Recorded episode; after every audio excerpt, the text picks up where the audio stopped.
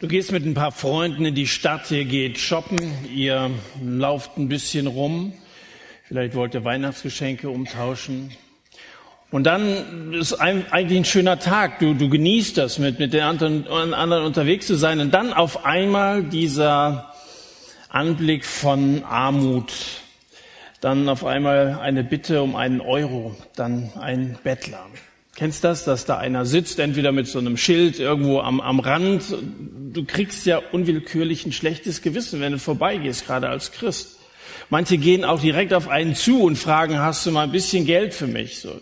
Warst mit den Gedanken gerade ganz woanders, äh, den Kopf mit, mit, mit Dingen voll, die dich froh gemacht haben und jetzt willst du reflexartig denselben schütteln und vorbeigehen. Aber als Christ kann man ja nicht einfach an Elend vorbeigehen, hat ja Jesus auch nicht gemacht. Und Jesus hat gesagt, dass, dass äh, der, der, der gibt, auch gesegnet sein soll, dass ein, ein fröhlicher Geber von Gott besonders geliebt ist, ähm, sollst du dem also was geben. Und wenn du ihm was gibst, was macht er mit dem Geld? Ähm, darf er das überhaupt behalten? Förderst du vielleicht noch, dass der Drogen und Alkohol nimmt oder förderst du das System Betteln und so? Das sind ja berechtigte Fragen, die man sich stellt, wenn man auf einmal mit einer solchen Situation konfrontiert wird. Und da ist ja gut, dass die Bibel zu keinem Thema schweigt. Genau so eine Situation erleben die ersten Christen in der ersten Generation der Gemeinde. Und das finden wir hier in Apostelgeschichte 3. Und das lesen wir jetzt erstmal. Apostelgeschichte 3 von Vers 1 an. Petrus und Johannes, das sind die zwei, die hier durch Jerusalem ziehen Allerdings nicht, um Weihnachtsgeschenke äh, umzutauschen. Ja. Sie gingen um die Stunde des Gebets, die neunte, zusammen hinauf in den Tempel. Und ein Mann, der von seiner Mutterleibe an lahm war, wurde herbeigetragen. Man setzte ihn täglich an die Pforte des Tempels, die man die Schöne nennt, damit er Almosen erbat von denen, die in den Tempel gingen. Als dieser Petrus und Johannes sah, wie sie in den Tempel eintreten wollten, bat er, dass er ein Almosen empfinge. Petrus aber mit Johannes blickte fest auf ihn hin und sprach, sieh uns an.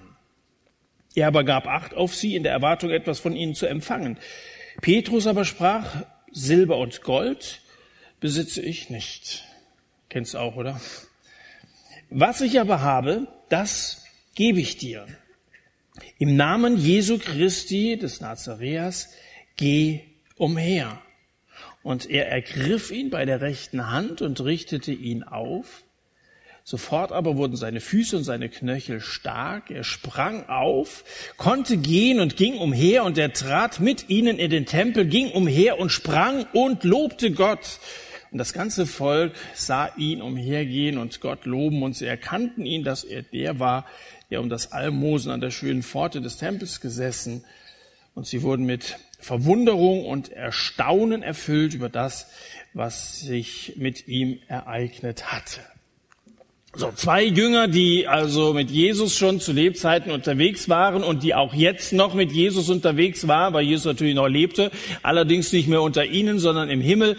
Diese beiden Jünger kennt jeder, Johannes und Petrus. Sie gehen in Jerusalem zum Tempel.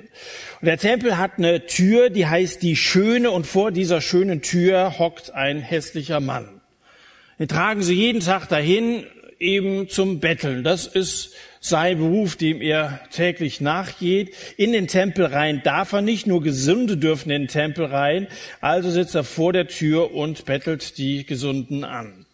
Er war von Geburt an gelähmt, also man könnte sagen, hoffnungsloser Fall. Wirklich armer Kerl, der kennt kein anderes Leben und wahrscheinlich hat er, solange er zurückdenken kann, nur von den Almosen anderer Leute gelebt. Da hast du ja selber kein gutes Gewissen, wenn du nicht in der Lage bist, dein eigenes Brot zu verdienen. Die anderen tun das und müssen dann von dem etwas abgeben, damit du nicht verhungerst. Das ist ein ganz schreckliches Dasein, was dieser Mann äh, geführt hat. Er selber wie auch sein täglicher Krankentransport hat sich wahrscheinlich mit der Situation abgefunden. Und so starrt der Mann müde vor sich hin, hält die Mütze hin und ist froh über jede Münze, die er kriegt. Resignation.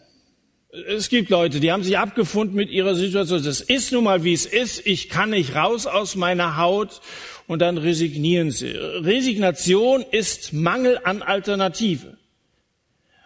Und, und wenn du anders könntest, würdest du ja vielleicht auch. Der Mann ist ein gutes Beispiel dafür, dass er nicht anders konnte. Allerdings resignieren Christen nicht.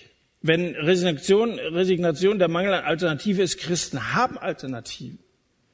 Und deswegen sind diese beiden Männer, Petrus und Johannes, anders als alle anderen, die hier an diesem Mann vorbeiziehen. Es heißt, dass die beiden beten. Sie gehen zum Tempel, um zu beten. Das sind Menschen, die mit Jesus in Verbindung stehen. Das sind auch nicht nur so formelle Gebete oder formelle Opfer, die sie da im Tempel bringen, wie, wie manch anderer, sondern die haben eine lebendige Beziehung zu Jesus.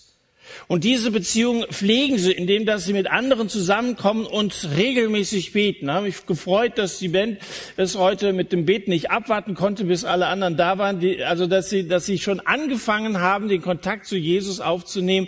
Der, der Satt fängt nicht immer hier um 19 Uhr an übrigens, sondern wir fangen vorher an und beten erstmal für diesen Abend. Und das tut unsere Gemeinschaft als Mitarbeiter und natürlich noch mehr der Gemeinschaft mit Gott sehr, sehr gut. So gehen also die hier in den Tempel sie beten und hier treffen also Beter auf den Bettler. So Menschen, die beten, stehen mit Gott in Verbindung, mit dem großen, mächtigen Gott, der über uns steht, der alles gemacht hat, von dem unser Leben abhängt. Und wer betet, ist damit an die größte denkbare Kraftquelle angeschlossen. Du erhältst Kraft von Gott, wenn du betest und bist in der Lage, diese Kraft auch weiterzugeben. Du bist sozusagen dann das Verbindungsstück zwischen dem Himmel und der Erde, dem vielen Elend auch hier auf Erden. Beten heißt nicht fromm die Augen zu schließen und über die Wirklichkeit hinwegzusehen, sondern wenn du betest, dann siehst du die Welt mit anderen Augen, dann siehst du die Welt mit Gottes Augen. Dann werden dir die Augen geöffnet, auch für den Mitmenschen. Tausend andere latschen an dem armen Mann vorbei, übersehen, übergehen ihn. Manche schmeißen vielleicht noch so ein Mitleidscent in seine Mütze rein. Du und dein Hartz-IV-Beiner, ihr sollt nicht leben wie ein Hund. Hier kauft den Bier. So, also so, so eine kleine milde Gabe geben einige schon ab. Aber Petrus und Johannes sind anders. Beter rechnen in ihrem Alltag mit überraschenden Begegnungen. Ich weiß nicht, wer von euch aus dem Raum Herborn kommt, wer von euch Pfarrer Eberhard Hoppe kennt. Das ist einer, von dem habe ich gelernt, wenn er Termine hat, und er hat viele Termine, weil er viele Aufgaben hat, er ist ja beim Evangelischen Gemeinschaftsverband Herborn angestellt, dann ist er Notfallseelsorger und so, ist ständig unterwegs.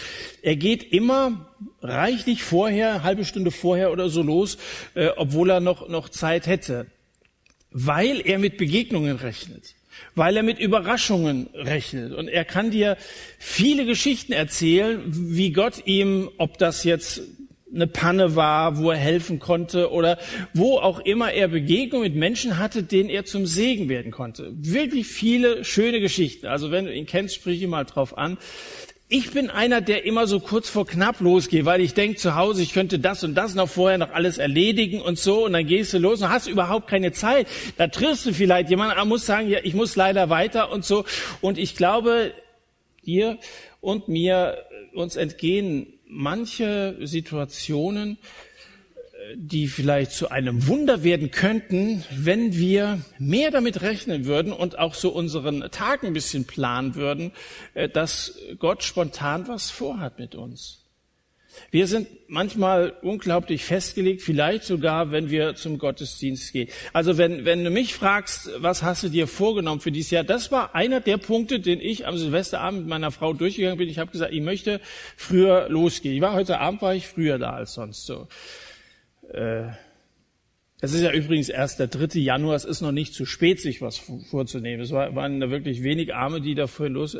Vielleicht kommt ja heute Abend doch noch so ein Vorsatz, äh, zustande bei dir. Meine Oma hat früher ein paar Mal ihre Haustür zugeschlagen und dann festgestellt, Mist, der Schlüssel ist noch drin. So musste man da mit einem Dietrich, da war allerdings noch ein Schloss, da braucht man keinen keinen äh, Schlüsseldienst holen. Das ging auch so. Äh, Jedenfalls war aber trotzdem war immer blöd und äh, da hat sie mich gebeten, ich sollte ihr eine Erinnerung malen. Dann habe ich ihr so einen schönen großen Schlüssel gemalt, äh, so, so ein schönes orangenes Schild sehe ich noch vor Augen, weil das jahrelang da hing. Und dann habe ich dazu geschrieben: Geh nicht ohne Schlüssel raus, sonst warst du das letzte Mal im Haus. So. Und das hat sie dann immer so erschrocken, dass sie dachte, oh, wo ist der Schlüssel? Und es ist nie wieder äh, passiert. Vielleicht hilft es dir ja und mir auch, wenn wir an unsere Tür folgende Erinnerung anbringen, geh nicht ohne Beten los, sonst siehst du deine Sachen bloß. Wir sehen ja oft nur das, was uns betrifft, das muss ich noch alles machen und, und, und nehmen uns oft sehr wichtig und sehen oft nicht den Nächsten und sehen nicht, dass es eine Menge Elend in dieser Welt gibt und dass wir eigentlich vielleicht gefordert wären, hier und da zu helfen. Geh nicht ohne Beten los, sonst siehst du deine Sachen bloß. Ich habe hier so, so, ein kleines Schildchen, ähm, habe da noch ein paar mehr äh, vorbereitet. Das kann man sich doch an die Zimmertür oder Haustür, ich weiß nicht, wo du wohnst, äh, kann man sich gut anbringen. Und äh, das wäre doch, eine, wäre doch eine, ein schöner Vorsatz für dieses neue Jahr. Gibt es mittlerweile ein paar Leute mehr, äh, die sich was vorgenommen haben für dieses Jahr? Die sich vielleicht vorgenommen haben, mal zu beten, bevor sie das Haus verlassen? Wäre wär das ein Vorsatz für, dieses Jahr?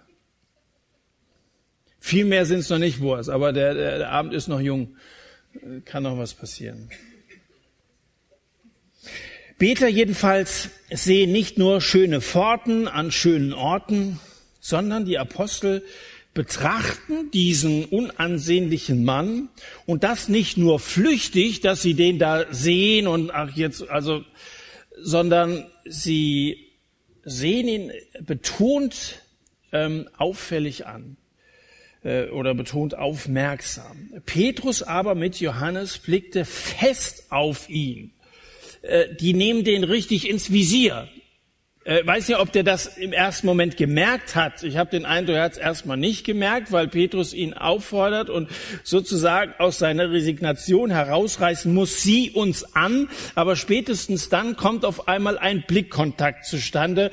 Und äh, das war für den Mann sicherlich ungewöhnlich, weil die meisten so beschämt an dem vorbeigegangen sind, wenn sie was fallen lassen haben, dann so äh, schnell, aber dann um weiterzukommen, weil man möchte sich nicht gerne mit Elend auseinandersetzen. Aber aber die blieben stehen und blickten ihn fest an, sprechen ihn dann auch noch an, sieh mich an.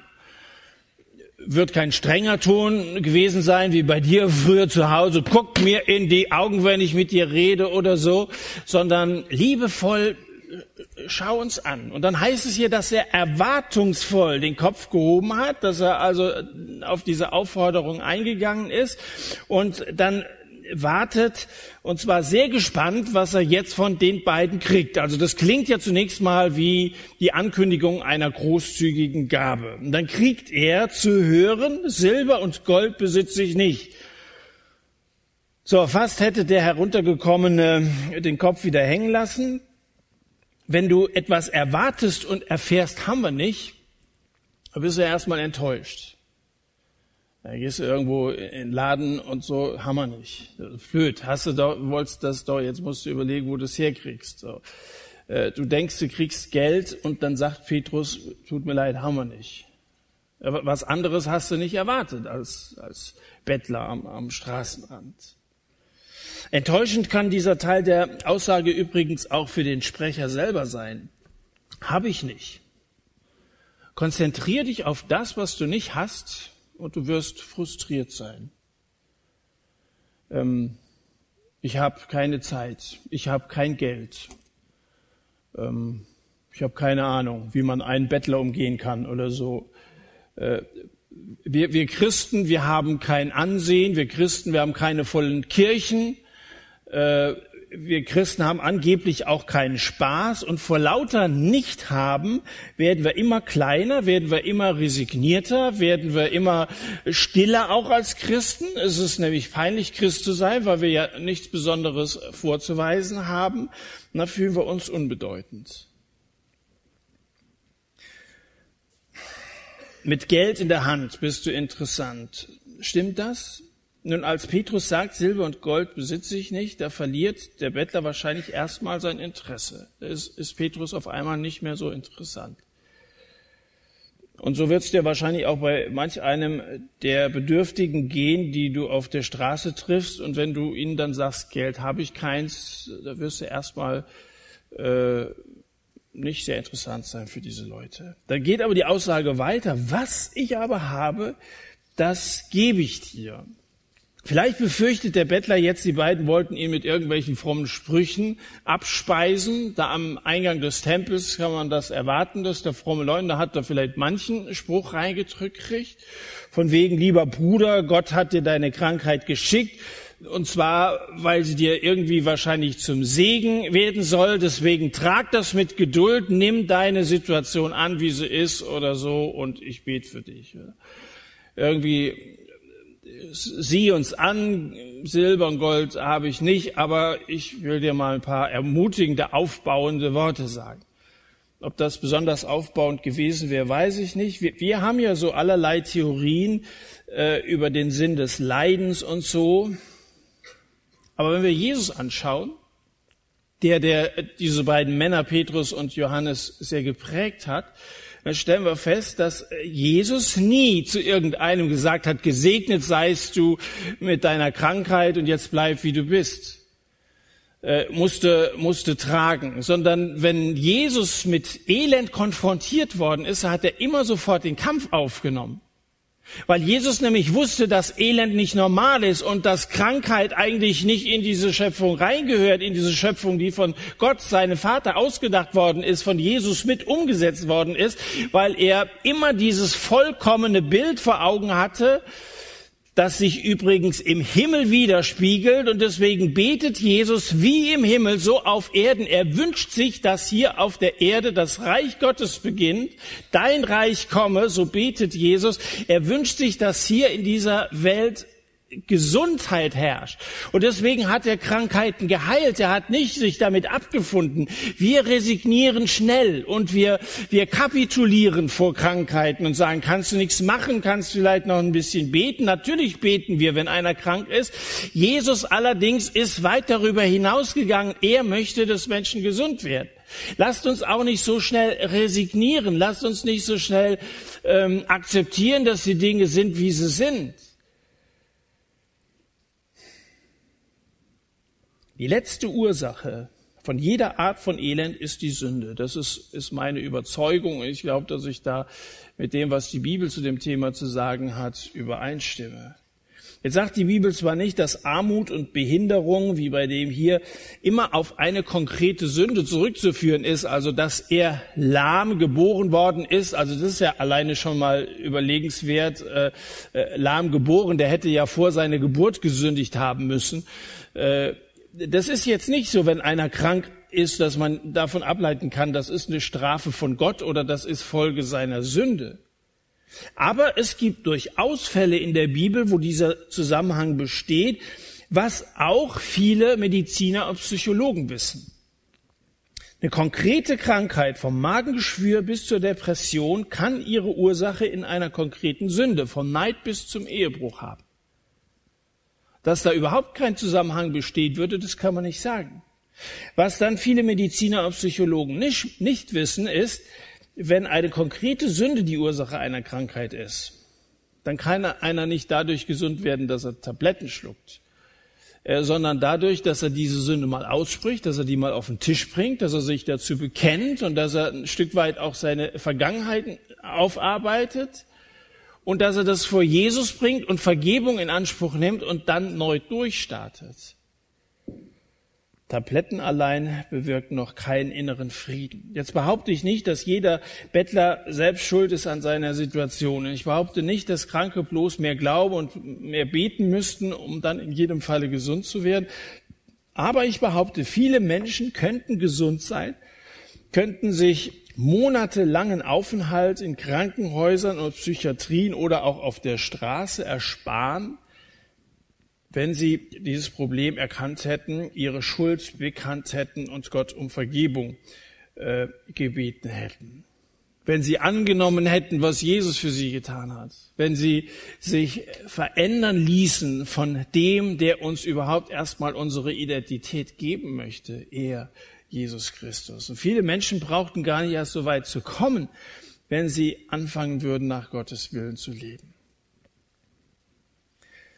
Im Himmel, in Gottes Reich gibt es kein Leid, da gibt es keine Krankheit, da gibt es keinen Tod, und überall, wo Christus aufgetaucht ist, da kam das Reich Gottes zu den Menschen, wurde sichtbar. Und das hat sich auch darin gezeigt, dass Jesus mit Krankheiten aufgeräumt hat. Gesundheit ist ein Merkmal von Gottes Reich. So, jetzt hat Jesus seinen Jüngern den Befehl gegeben, wenn ihr hingeht, dann predigt, sprecht, das Reich der Himmel ist nahe gekommen. Dann geht's weiter, heilt Kranke und weckt Tote auf, reinigt Aussätze, treibt Dämonen aus. Und diese Dienstanweisung haben Petrus und Johannes immer noch im Ohr. Und als sie dann diesen gelähmten Mann sehen, da tun sie nichts weiter als gehorsam, die Worte ihres Herrn in die Tat umzusetzen. Im Namen Jesu Christi des Nazareas geh umher.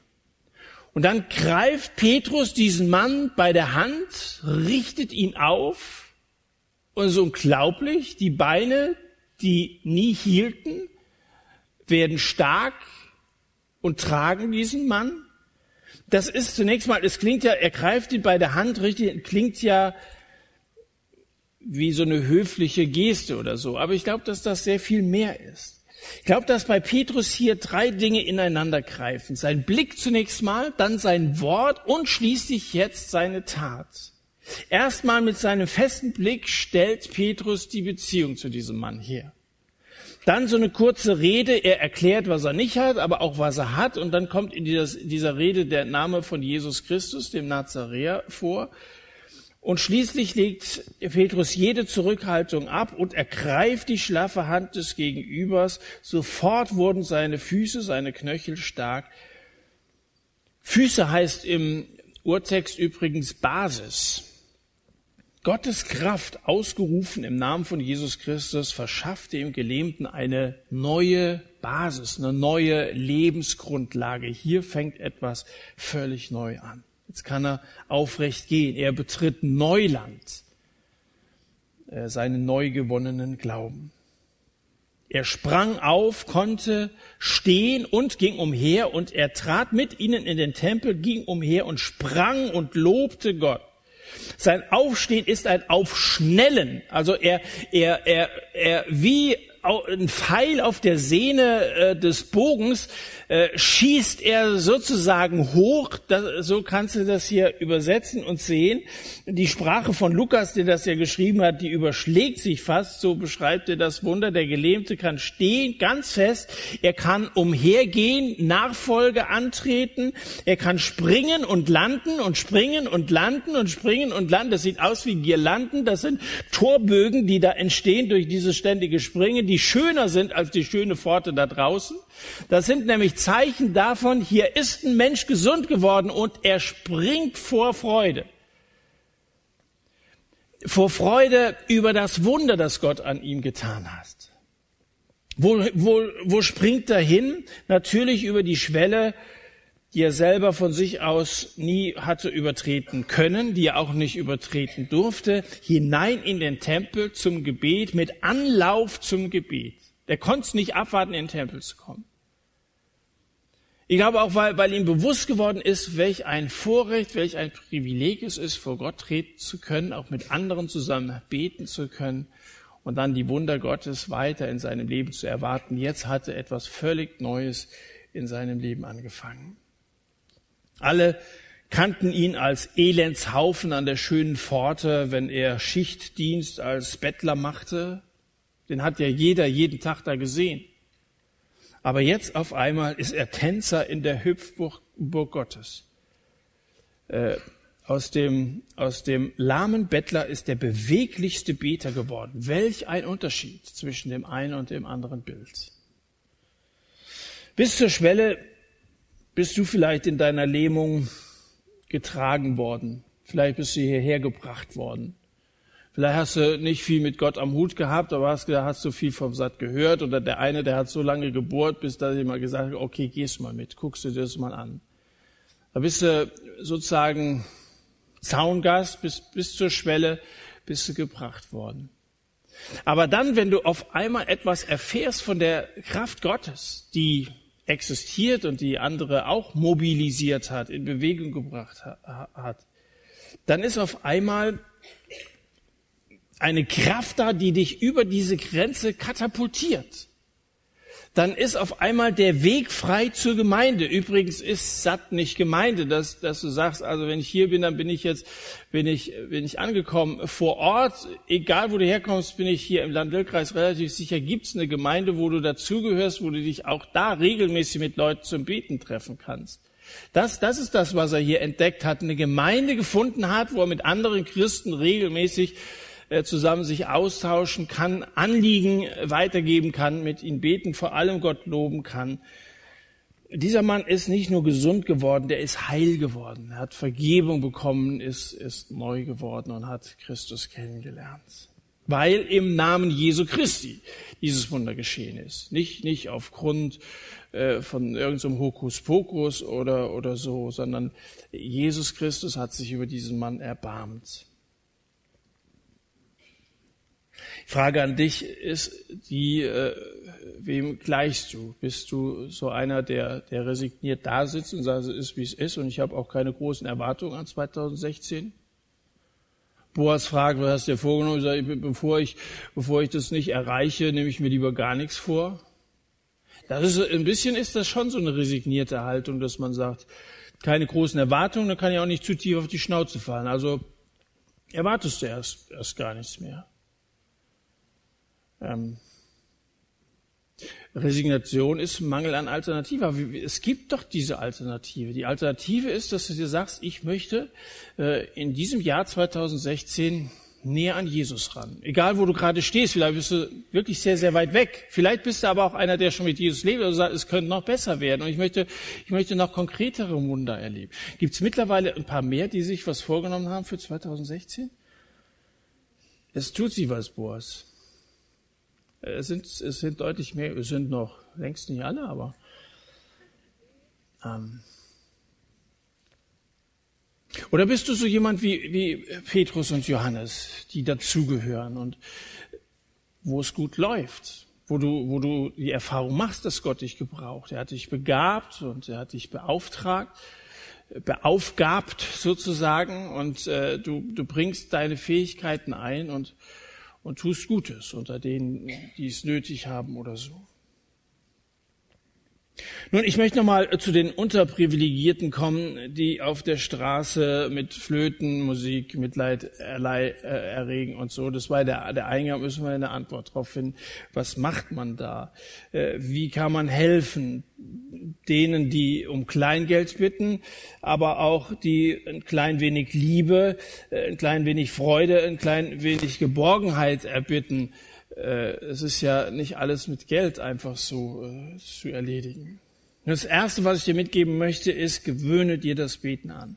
Jünger von Jesus sind Beter. Und wenn du kein Silber und kein Gold hast, wenn du keinen Job hast und wenn du keinen Plan hast, wie es weitergehen soll in diesem Jahr, eins kannst du machen, für dich und für andere zu beten. Werde so ein Beter. Nimm dir so, so ein Schild mit und sag, geh nicht los, ohne zu beten oder geh nicht ohne beten los, sonst siehst du deine Sachen bloß. Also du, das ist deprimierend, wenn wir nur unsere Sachen sehen. Dass du dann frustriert bist, das glaube ich dir gerne. Aber wenn du den Kopf mal hochhebst und schaust, da ist einer, der voll vollkommen ist, äh, dann sieht die Sache ganz anders aus. Eine der wirklich schönen Begegnungen, die ich hatte in 2015, war die mit Johannes Niggemann. Der ist Doktor der Agrarbiologie. Er kam, als er 37 Jahre alt war, in Südafrika zum Glauben. Ähm, er war letztes Jahr im Frühjahr war er 92 Jahre alt, kann sein, ist mittlerweile 93, also wirklich ein alter Mann. So, als seine Frau gestorben war, wurde dieser Mann zum Beter. Er hat gesagt, was mache ich mit meinem Leben? Christ ist er schon lang gewesen, er hat gesagt, ich möchte mehr beten. Und mit seinen 92 Jahren konnte er in einer relativ großen Gemeinde jeden Namen von jedem Kind, von jedem Jugendlichen, und er hat jeden Tag viel Zeit damit verbracht, genau diese Leute, die Gott ihm da aufs Herz gelegt hat, vor Gott zu bringen, für sie zu beten. Und hat erlebt, dass, dass also diese jungen Leute zum Beispiel einen gläubigen Partner gekriegt haben, wo er für gebetet hat, dass da jemand äh, sich auftut, der mit Jesus den Weg mit, mit dem oder ihr teilt dass Leute mit dem Rauchen aufgehört haben, das ist ein ganz besonders großes Gebetsanliegen gewesen, und dass sich Leute bekehrt haben. Und weißt du, du musst nicht 92 werden, bis du, dass du auf den Trichter kommst. Gut, der ist ein bisschen jünger gewesen noch, aber alt werden, bis dass du darauf kommst, ich könnte mir das Beten noch vornehmen. Als Christ sollte das von vornherein zu unserem Leben dazugehören. Geh nicht ohne Beten los, sonst siehst du deine Sachen bloß. Ich habe hier vorne zu den Leihbibeln jeweils so einen Stapel hingelegt mit, mit diesen Zetteln. Ähm, wenn hier gleich der offizielle Teil vorbei ist, dann oder die Predigt zu Ende ist, dann kannst du nach vorne kommen, kannst du so einen Zettel holen und damit auch ein Bekenntnis ablegen und sagen, ich möchte das machen, ich möchte mehr beten und möchte mehr von Gott erwarten und möchte mich gebrauchen lassen. Vielleicht gibt's ja ein paar mehr, die sich was vorgenommen haben für das neue Jahr. Das ist das eine mit dem Beten. Das zweite, Nimm wie Jesus nicht jedes Elend und jede Krankheit hin wie ein Heide, sondern rechne damit, dass Gott auch ja einen Bettler, der da sitzt, geschaffen hat, dass Gott diesen Menschen sehr, sehr lieb hat und dass Jesus auch für den gestorben ist. Ähm, du kannst sicher sein, Gottes Kraft ist da, wenn du so einem Menschen begegnest im Elend. Du kannst sicher sein, Jesus ist da und es ist der Wille Gottes, dass seine Kraft dich erfüllt und auch auf andere überströmt. Jesus sagt, wer an mich glaubt, wie die Schrift gesagt hat, aus dessen Leib werden Ströme lebendigen Wassers fließen. Da können Leute ihren Durst stillen, da können Leute erfrischt werden in der Begegnung mit dir, wenn Ströme lebendigen Wassers von dir fließen.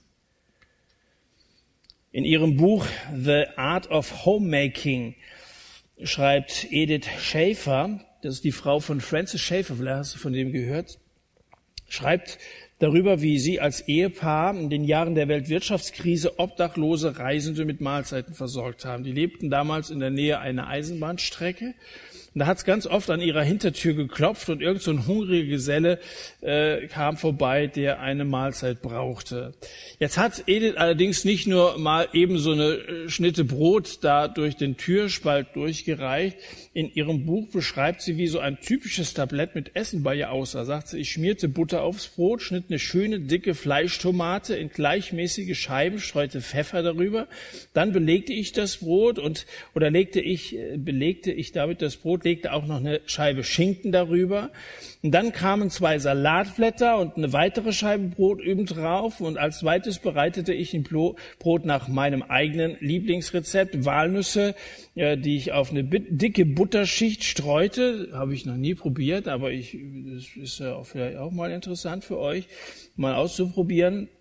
Salz drüber und schließlich eine gebutterte Scheibe Brot obendrauf und dann noch ein paar Worte zur heißen Suppe und so weiter. Es gab sogar noch eine Suppe dazu. Die Kinder pflückten dann so ein paar Blumen, die sie mit auf das Tablett stellten. Edith legte jeweils noch ein Johannesevangelium dazu und brachte das Tablett zu dem Fremden raus, der auf der Veranda draußen in der Sonne saß und wartete. Könnt ihr euch vorstellen, wie überrascht diese hungrigen und vereinsamten Männer waren, wenn Edith so äh, zuvorkommend diese Leute bedient hat. Erst später haben die Schäfers erfahren, dass ihr Haus an der Bahn mit der Zeit Berühmtheit erlangt hatte, weil Reisende da immer so ein Stück Menschlichkeit erwiesen wurde.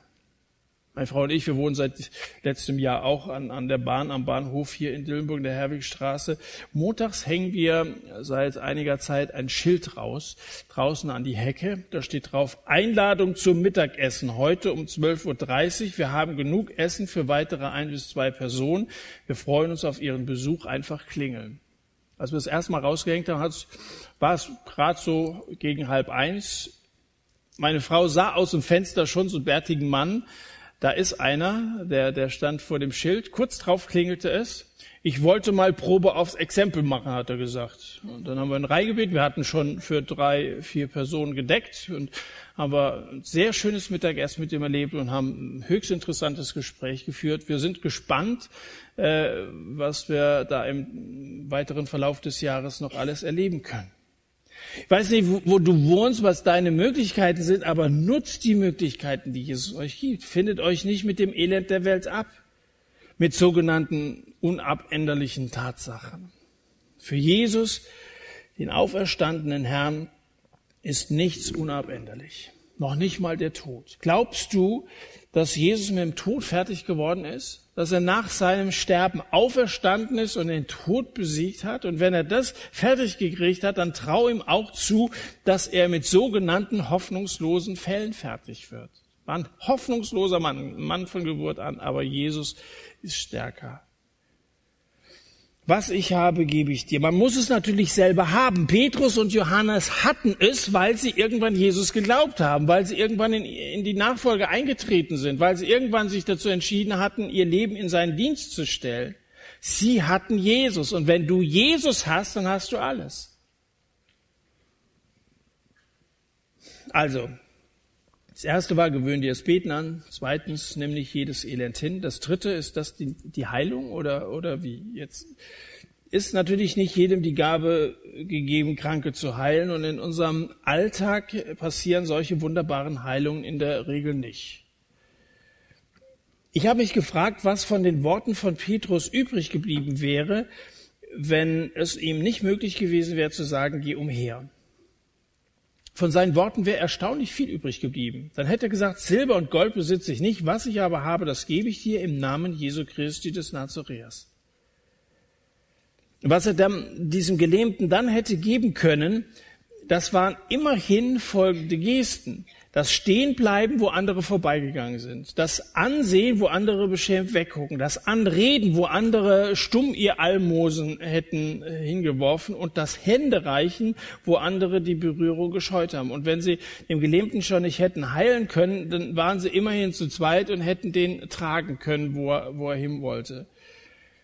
Auch wenn dem Gelähmten der Weg in den Tempel weiter versperrt geblieben wäre, so hätten sie im Namen von Jesus davon erzählen können, dass das Reich Gottes angebrochen ist. Sie hätten mit ihm reden können über den Erlöser Jesus Christus, dass Gott denen nahe ist, die zerbrochenen Herzens sind, dass Gott in Jesus jeden Menschen liebt Vielleicht wäre der, geheilt, der, der Gelähmte nicht, nicht geheilt, äh, also geheilt worden von seiner Lähmung, nicht gesund geworden, aber er wäre heil geworden, innerlich heil geworden in der Begegnung mit Jesus Christus.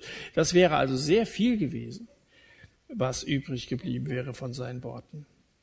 Und auch wenn wir keine Wunder vollbringen können, so bleiben uns neben Almosen diese Wohltaten, die Gesten, die auch Petrus geblieben wären. Wenn du das nächste Mal einen Bettler siehst, und bleib einfach einen Moment stehen. Wenn du Zeit hast, dann versuch doch mal ein Gespräch anzufangen. Es könnte sein, ihr werdet abgewiesen. Manche wollen das nicht. Es könnte aber auch sein, der andere blüht auf, weil er das noch nicht erlebt hat. Und fängt an zu erzählen. Dann lass ihn mal zu erzählen, wie es, wie es gekommen ist, dass er auf der Schale, was er früher gemacht hat.